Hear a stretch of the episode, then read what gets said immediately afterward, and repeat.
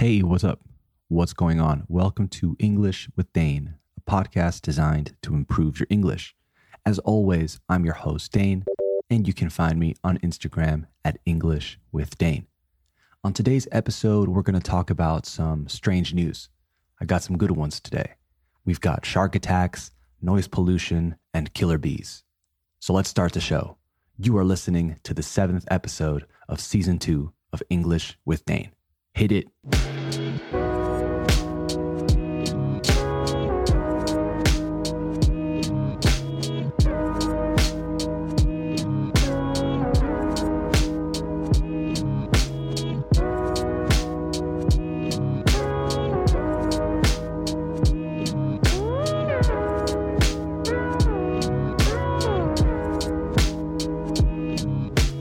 Okay, we have officially started the show, so let's get into some strange news.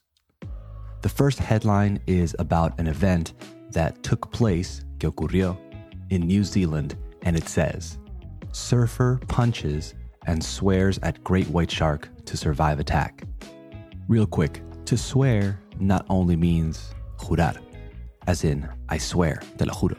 It also means to use offensive language, to say bad words. All right, let's keep reading. It says, a surfer has told how he fought off a great white shark by punching it in the eye after it attacked him. Nick Minogue from the New Zealand city of Auckland was bitten, fue mordido, by the shark on Saturday at Pauanui Beach in the country's Coromandel region. He told the New Zealand Herald, I was just paddling along and got hit on the side of my elbow and forearm. By the time I realized what was going on, que estaba pasando, its teeth were definitely latched on to the front section of the board. Mr. Minogue, who's 60 years old, said he had heard, que había oído, sharks don't like being punched in the nose or eye.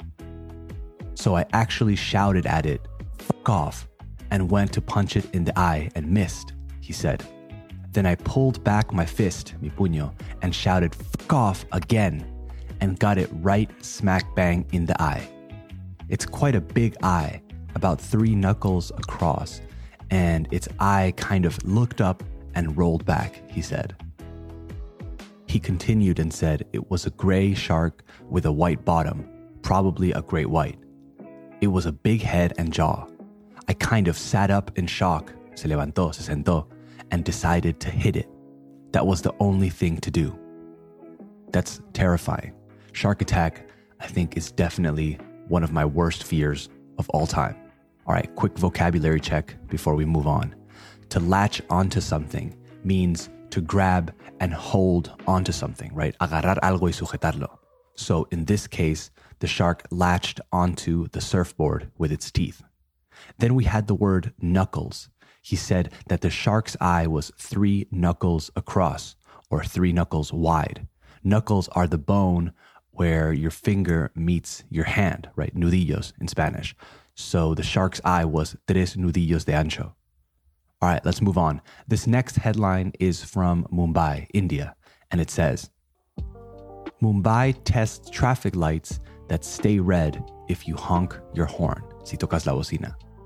Police in India have come up with, andado con o han inventado, an ingenious plan to cut noise pollution by making vehicles wait longer for traffic lights to go green if they honk their horns too loudly.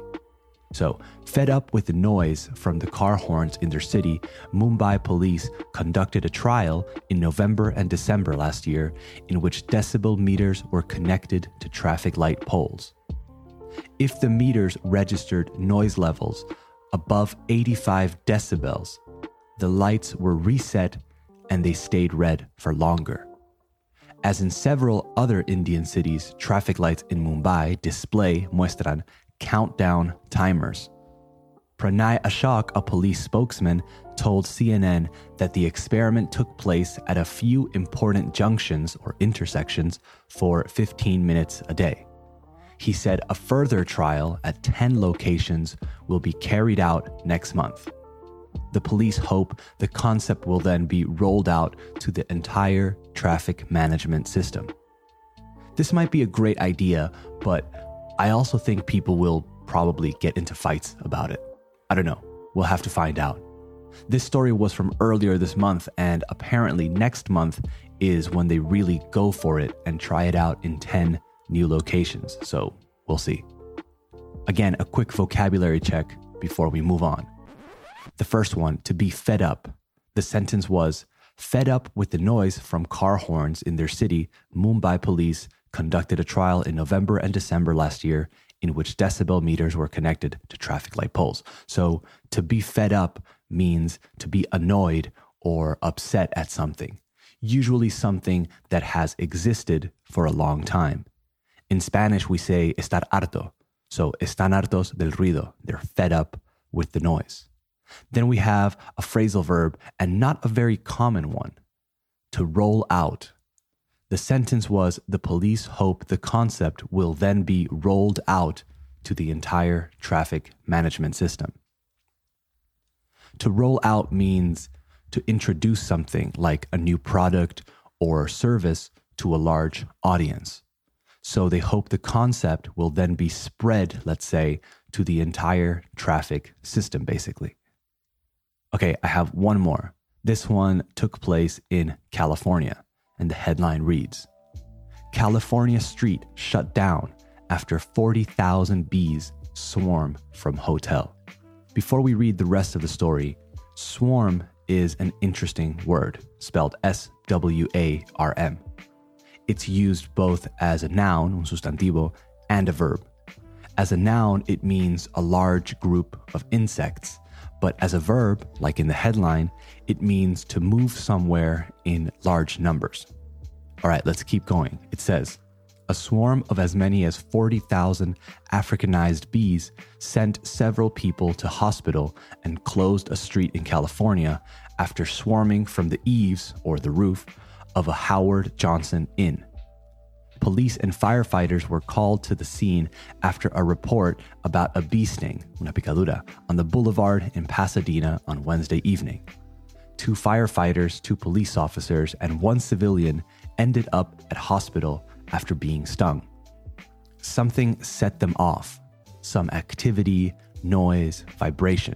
It's hard to tell what, Dave Williams of the Los Angeles County Beekeepers Association told local television station KTLA. We have firefighters who have been working here for many, many years, and they said this is by far, de lejos, the most bees they've seen at one location.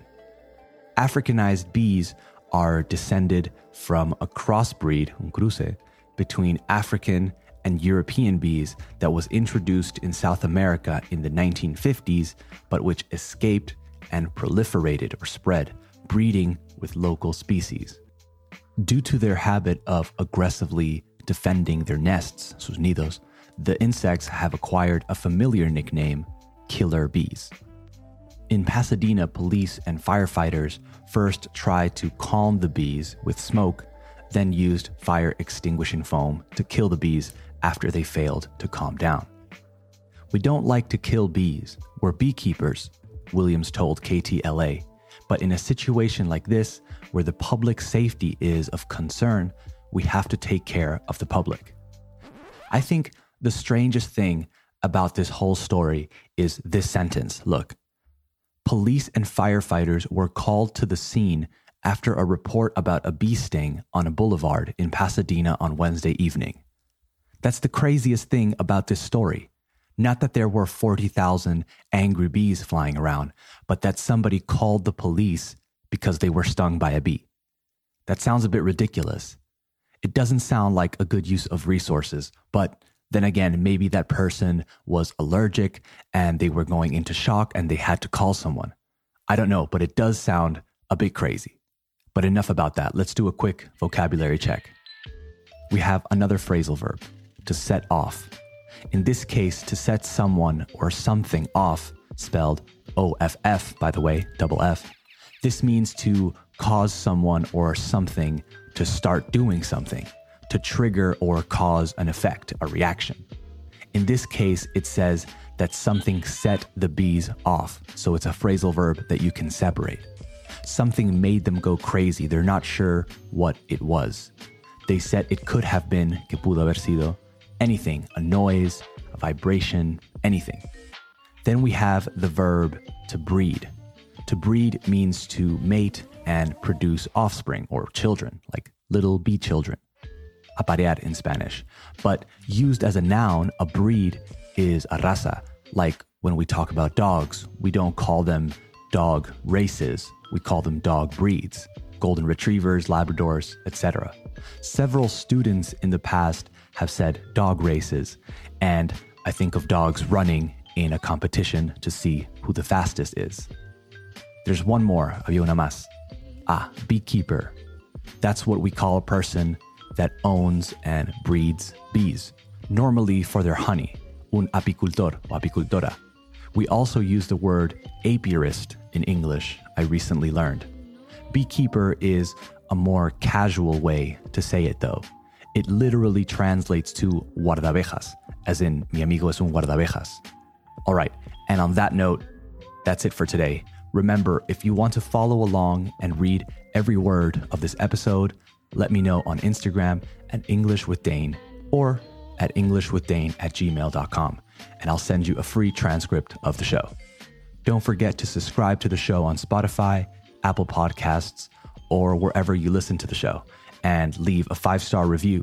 It's the best way to help English with Dane grow. All right, I'll talk to you soon. See ya.